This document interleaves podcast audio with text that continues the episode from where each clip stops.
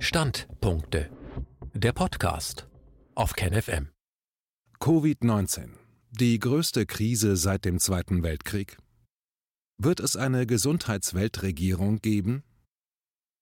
Ein Standpunkt von Jochen Mitschka. Man sollte meinen, dass inzwischen alles zum Virus und der Erkrankung Covid-19 gesagt und geschrieben wurde. Trotzdem will ich auf bisher meines Erachtens nicht ausreichend deutlich gemachte Punkte hinweisen.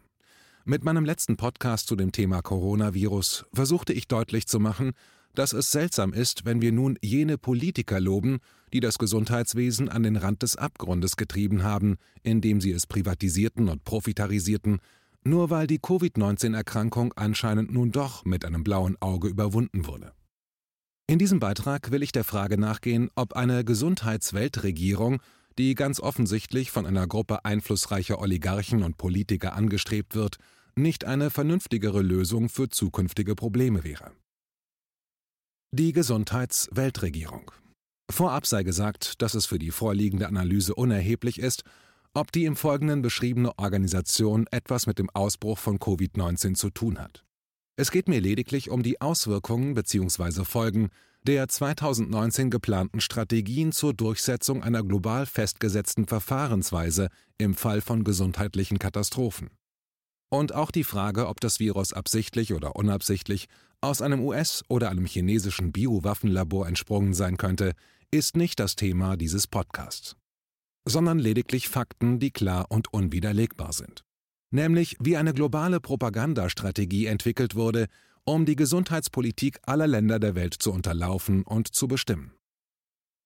Am 18. Oktober 2019 veranstaltete das Johns Hopkins Center for Health Security gemeinsam mit dem Weltwirtschaftsforum und der Bill and Melinda Gates Foundation eine Pandemiesimulation auf höchster Ebene, genannt Veranstaltung 201.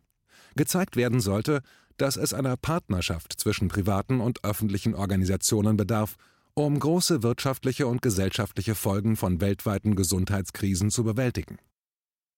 Die allererste Frage, die sich dem Betrachter stellt, ist, warum nicht die existierenden akuten großen Weltkrisen, die täglich Zehntausende von Toten fordern, wie zum Beispiel Mangelernährung einerseits und Überernährung andererseits, als zuallererst zu bekämpfendes Gesundheitsproblem eingestuft werden, statt fiktive Pandemien.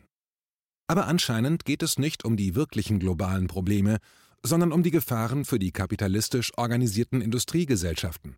Das konnte man beim weiteren Studieren der Unterlagen bemerken. Was man den diversen Videos auch noch entnehmen konnte, war, dass hier niemand eine formale gewählte Weltregierung für Gesundheit anstrebt. Vielmehr geht es darum, wie Regierungen auf der ganzen Welt dazu gebracht werden können, sich so zu verhalten, wie das von einem erlauchten Kreis von Oligarchen und Beamten für richtig erachtet wird. Eine Weltregierung wäre verantwortlich. Ein Gremium, das lediglich berät und koordiniert, wird aber nie zur Verantwortung gezogen werden. Kommen wir zu einigen der interessantesten Aussagen zum Thema Kommunikation, weil wir als alternative Kommunikatoren natürlich hieran besonders interessiert sind. Da gibt es eine Mitarbeiterin oder ehemalige Mitarbeiterin der Weltbank, die erklärte, Zitat, ich möchte kurz darüber sprechen, warum wir kommunizieren, was der Sinn von Kommunikation ist. Es scheint mehrere Elemente in der Kommunikation zu geben, was ein Fakt ist, wie auch immer, Sie definieren das dort draußen selbst. Aber lassen Sie uns beispielsweise vollkommen darüber im Klaren sein, dass wir viele Jahre wussten, dass Tabakkonsum einen tötet. Ob Sie sich nun in dem 50-prozentigen Anteil befinden, der sehr jung stirbt oder auch nicht, es bleibt eine Tatsache. Es gibt einige solche allgemein verbreiteten Erkenntnisse, wie wir selbst wissen. Aber das bedeutet nicht, dass Sie, Anmerkung des Autors, die Informationen über diese Tatsache, das Verhalten der Menschen ändern.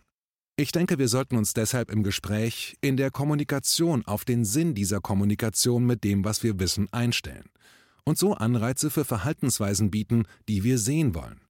Es geht bei diesem Sinn dieser Kommunikation nicht nur darum, den Leuten ein Stück Wissen zu übergeben, sondern um die Frage, wie veranlassen wir sie, ihr Verhalten zu ändern. Zitat Ende. Was diese Rednerin also fordert, ist nicht Fakten zu vermitteln, sondern Informationen, welche zu den gewünschten Reaktionen führen. Mit anderen Worten, es geht um Propaganda zur Durchsetzung eines Ziels, das von dieser Gruppe beschlossen wird. Die Folgen dieser Forderung können wir heute beobachten. In der Kommunikation der Massenmedien und des Mainstreams in den sozialen Medien wird kolportiert, dass jener, der die neuen sozialen Normen missachtet, für den Tod von anderen verantwortlich ist. Nicht die fehlenden Kapazitäten, nicht die fehlenden Katastrophenvorsorgemaßnahmen, nicht die Politik der Privatisierung ist verantwortlich, nein, derjenige, der den neuen Normen widerspricht, der sich nicht daran hält, der ist für den Tod von Menschen verantwortlich. Hören wir nun, was Timothy Evans von der Weltbank zu sagen hat. Zitat Ich denke, Sie liegen sehr richtig darin, dass die UN und die WHO weiterhin sehr klare Aussagen machen. Wenn Sie aber die Regierung direkt herausfordern, stoßen Sie oft auf die Frage der Souveränität. Ich denke, es ist wichtig, dass dies nicht als einzige Reaktion bleibt, denn es ist sehr schwierig, dann weiterhin über vorsichtigen, aber machtvollen Einfluss nachzudenken. Man kann entweder das Staatsoberhaupt anrufen oder aber andere machtvolle Institutionen dieser Länder.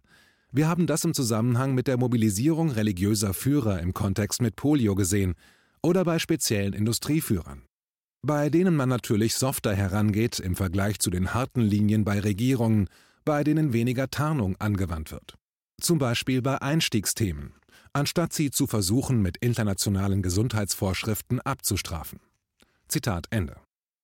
Damit das klarer wird, der Redner fordert, die Souveränität von Staaten durch Propaganda und Lobbyismus zu unterlaufen. Wie diese Einflussnahme in der Praxis abläuft, wird in einem anderen Teil des Videos von einem der Roundtable-Spezialisten erklärt. Zitat Ich denke, es ist wichtig, darüber nachzudenken, welche typischen Spieler wir aus dem privaten Bereich einbringen können, um bei multinationalen Pharmafirmen die Diskussion anzustoßen, warum ihre Produkte als nicht sicher angesehen werden könnten. Ein ziemlich großer Faktor in Südafrika ist zum Beispiel Nando-Hühnchen. Ich denke also an die großen, atypischen, vertrauenswürdigen Firmen, die zwar wenig Interesse an diesem Thema haben, jedoch einen großen Einfluss auf die Regierungen ihres Landes haben, die ziemlichen Respekt genießen. Das würde wohl sehr wichtig sein. Zitat Ende. Er bestätigt also, dass man die Pharmakonzerne einbinden kann, um Veränderungen in der Politik zu erreichen, dass es aber wichtiger ist, unbelastete Protagonisten zu motivieren. Auch das sehen wir nun in Deutschland. Und wenn dann solche scheinbar uninteressierten Gruppen wie Microsoft, deren Hauptgesellschafter allerdings Hauptsponsoren der oben genannten Veranstaltung waren, oder scheinbar unabhängige Organisationen, die aber ebenfalls von den Hauptgeldgebern der Veranstaltung 201 finanziert werden, in Deutschland als vollkommen uninteressierte und neutrale Präsentatoren auftreten, hat das natürlich eine hohe Glaubwürdigkeit. Und wenn die WHO von den Rednern als wichtiger Teil der Propagandastrategie bezeichnet wird, sollte man sich vor Augen halten, was Hermann Plopper über die multinationale Organisation schreibt. Zitat Jedoch ist die Zahlungsmoral der UNO-Staaten derart lausig, dass von den mittlerweile 4 Milliarden Dollar, die die WHO aktuell im Jahr ausgeben kann, gerade einmal eine Milliarde noch aus öffentlicher Hand kommt. Die restlichen drei Viertel muss die WHO als Spendengeld einwerben, und die größten Spender sind die global operierenden Pharmakonzerne. Längst ist auf diese Weise die WHO zu einer Außenstelle bestimmter Pharmakonzerne herabgesunken.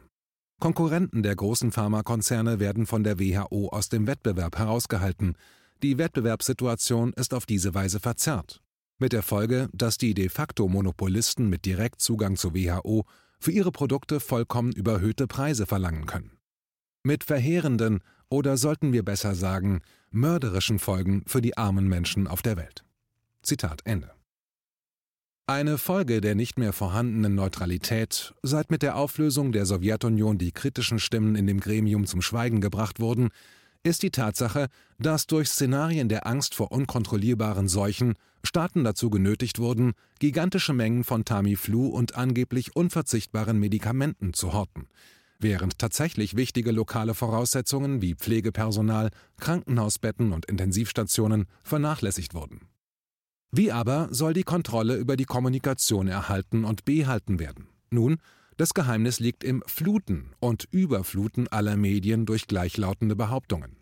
Auch hierzu kann man Aussagen der Teilnehmer an der Veranstaltung 201 in den Videos finden. Zitat in vorangehenden Gesprächen sprachen wir über die Zentralisierung von Informationen über das Management öffentlicher Gesundheit. Es benötigt eine zentralisierte Kommunikation, die an informierte Befürworter weitergegeben werden kann, den NGOs, die in medizinischen Berufen vertreten sind. Zentralisation auf internationaler Basis natürlich, Ich denke, wir bräuchten einen zentralen Datenpool für Schlüsselbotschaften, Daten und Fakten. Meine Mitarbeiter haben mich informiert, dass die Unterstützung für Reisebeschränkungen irgendwo zwischen 57 und 90 Prozent liegt. Wir wissen alle, dass Politiker von der öffentlichen Meinung beeinflusst werden. Wir können das aber auf eine positive Art nutzen. Das steht sehr deutlich im Zusammenhang mit den täglichen Unterweisungen der WHO. In diesem Fall kann ich mir keine andere Institution vorstellen, die im Fokus steht. Ich denke, die Begrenzung oder Beendigung der sozialen Medien würde großen Schaden anrichten. Wir sollten sie benutzen und auf unsere Seite bringen, mit ihnen zusammenarbeiten und versuchen, diese Missinformationen zu vermeiden. Ich denke, eines der Dinge, die wir wollen, ist, mit Telekommunikationsfirmen zusammenzuarbeiten, um sicherzustellen, dass alle Zugang zu der Art von Information haben, die wir anbieten wollen. Manchmal wissen die Aktiven im Gesundheitswesen etwas, wenn sie aber nicht gut ausgebildet sind, Anmerkung des Autors, gemeint ist wohl kommunikativ gut, dann geben sie falsche Informationen weiter. Ich glaube, dass es eine ergänzende Taktik wäre, Organisationen und Zivilgesellschaften zu kontaktieren und sie ebenfalls zu einem frühen Zeitpunkt zu rekrutieren, um ihre Integrität sicherzustellen. Ich möchte auf das Vertrauensbarometer zurückkommen. Letztes Jahr in Davos wurde bekannt gegeben, dass das Vertrauen in traditionelle Medien gewachsen ist, während das Vertrauen in soziale Medien gesunken ist, speziell nach den Wahlen in den USA. Die Plattformen der sozialen Medien sind eine Möglichkeit zu erkennen, wer in welcher Form bezüglich Missinformation nicht akzeptabel ist. Zitat Ende. Erkennen Sie die Brisanz dieser Aussagen? Es geht nicht nur darum, durch Propaganda eine Meinung zu prägen. Nein, die Aussagen von Fachleuten, die davon abweichen, sollen unterdrückt werden.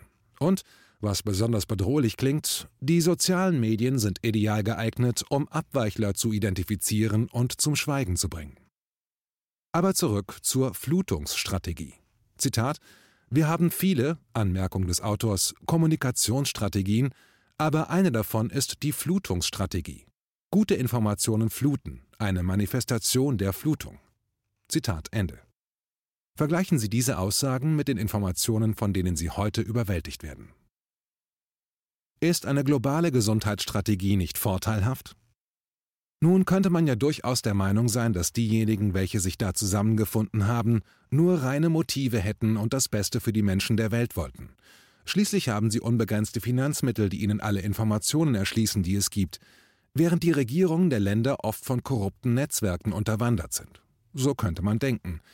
Dann könnte man sich aber auch daran erinnern, was im Juli 2019 als gesundheitspolitisches Ziel ausgehend von einer Bertelsmann-Studie von vielen Bundespolitikern und Medien aufgenommen und als unvermeidliches Ziel ausgegeben wurde. Die Anzahl der Krankenhäuser sollte halbiert werden. Anstelle der kleineren Krankenhäuser sollten große, natürlich privatisierte Superzentren entstehen. Diese Forderung ist eine globale Forderung von neoliberalen Kräften, die dadurch auch die Privatisierung vorantreiben wollen. Es gibt so unendlich viel Geld, das nur als Zahlen auf Konten schlummert und mit einem Klick gelöscht werden könnte, das unbedingt in Sachwerte wandern will, möglichst in solche, deren Profit vom Staat garantiert wird.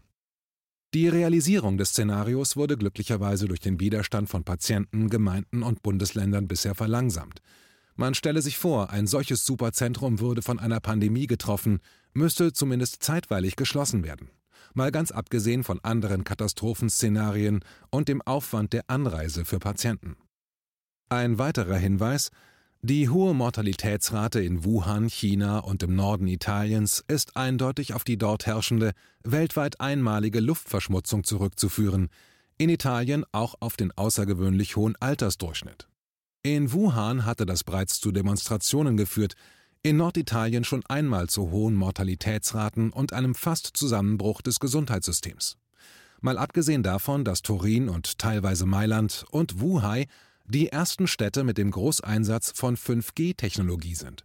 Eine Funkwellentechnologie, der man nachsagt, gesundheitliche Probleme der Atemwege verursachen zu können.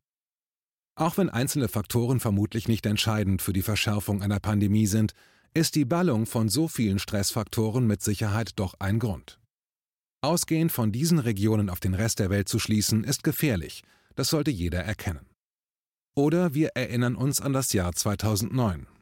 Da gab es schon einmal eine globale Krise mit globalem Gesundheitsmanagement derjenigen, die behaupteten, das Gesundheitssystem der ganzen Welt am besten organisieren zu können. Hier die Zusammenfassung eines Berichtes des Komitees für Sozialfragen, Gesundheit und Familie des Europarates. Zitat Am 11. Juni 2009 erklärte die Weltgesundheitsorganisation WHO offiziell die Pandemie H1N1 2009. Die Art, wie die H1N1-Grippepandemie nicht nur von der WHO, sondern auch von den zuständigen Gesundheitsbehörden und den Behörden auf der Ebene der Europäischen Union behandelt wurden, ebenso wie die Behandlung auf nationaler Ebene, gibt Anlass zur Besorgnis. Einige der in der Folge der getroffenen Entscheidungen und erteilten Ratschläge sind besonders beunruhigend, da sie zu einer Verzerrung der Prioritäten der öffentlichen Gesundheitsdienste in ganz Europa führten, ebenso wie zu Verschwendung von großen Summen öffentlicher Gelder und auch ungerechtfertigten Ängsten und Befürchtungen über Gesundheitsrisiken, denen die europäische Öffentlichkeit insgesamt ausgesetzt ist. Es wurden gravierende Mängel in Bezug auf die Transparenz von Entscheidungsprozessen hinsichtlich der Pandemie ermittelt, welche Bedenken über den möglichen Einfluss der Pharmaindustrie auf einige der wichtigsten Entscheidungen im Zusammenhang mit der Pandemie erzeugen. Es ist zu befürchten, dass dieser Mangel an Transparenz und die fehlende Rechenschaftspflicht dazu führen wird, dass das Vertrauen in die Ratschläge der großen öffentlichen Gesundheitseinrichtungen stark abnimmt. Zitat Ende. Mit anderen Worten, das, was von der Veranstaltung 201 gefordert wurde, war hier eingesetzt worden, um Lobbyismus vom schlimmsten Typ zu inszenieren. Natürlich ohne, dass es jemals zu einer Abrechnung mit den Verantwortlichen gekommen wäre, und das, obwohl sogar die Massenmedien darüber berichteten. Wie unterscheidet sich die Methode 201 von einer Diktatur? Nun stellt sich die Frage, wie sich eine solche Gesundheitsweltregierung von einer Diktatur unterscheidet. Nun, da können wir solche Maßnahmen, die mit Hilfe von Propaganda, Massenbeeinflussung und Lobbyismus durchgesetzt werden, einmal mit der Politik in China vergleichen. Denn China wird ja im angeblich liberalen Westen gerne als Diktatur bezeichnet. In China werden radikale Maßnahmen durch die Regierung durchgesetzt, die sich dabei auf das Gemeinwohl beruft. Sind diese Maßnahmen fehlerhaft, werden die entsprechenden Verantwortlichen zur Verantwortung gezogen. Sie fallen in Ungnade oder werden sogar vor Gericht gestellt. Oppositionelle Strömungen in der Einheitspartei erhalten Zuspruch. Wie sieht es nun im Wertewesten aus? Nun, hier wird den Menschen vorgegaukelt, dass sie ja selbst entschieden hätten, sich den Maßnahmen zu unterwerfen, dass es ihre von ihnen gewählten Vertreter waren, die nach bestem Wissen und Gewissen die Maßnahmen ergriffen, die sich nun als fehlerhaft herausstellten, mit der Folge, dass niemand zur Rechenschaft gezogen wird. Machtlose Politik Getrieben von mächtigen Lobbygruppen, unter Druck gesetzt von nach Katastrophen gierenden Medien, haben Politiker natürlich nur eine Wahl, sich dem Konsens des schlimmsten Szenarios zu beugen. Und viele sehen darin natürlich eine Chance, lange gehegte Wünsche nach Verstärkung ihrer Macht durch neue Gesetze zu realisieren. Ein Surfen auf der Krise sozusagen. Folgen Sie dem globalen Konsens, können Sie nur gewinnen. Fällt die Pandemie nicht so schlimm aus wie vorausgesagt, können Sie auf Ihre Maßnahmen verweisen. Wird es doch so schlimm, können Sie sagen, alles getan zu haben, was möglich war. Und so werden jene Politiker, die seit Jahren das Gesundheitssystem immer stärker durch Privatisierung und Gewinnorientierung stressen und dadurch zum großen Teil für die Auswirkungen einer gesundheitspolitischen Katastrophe mitverantwortlich sind, plötzlich zu retten.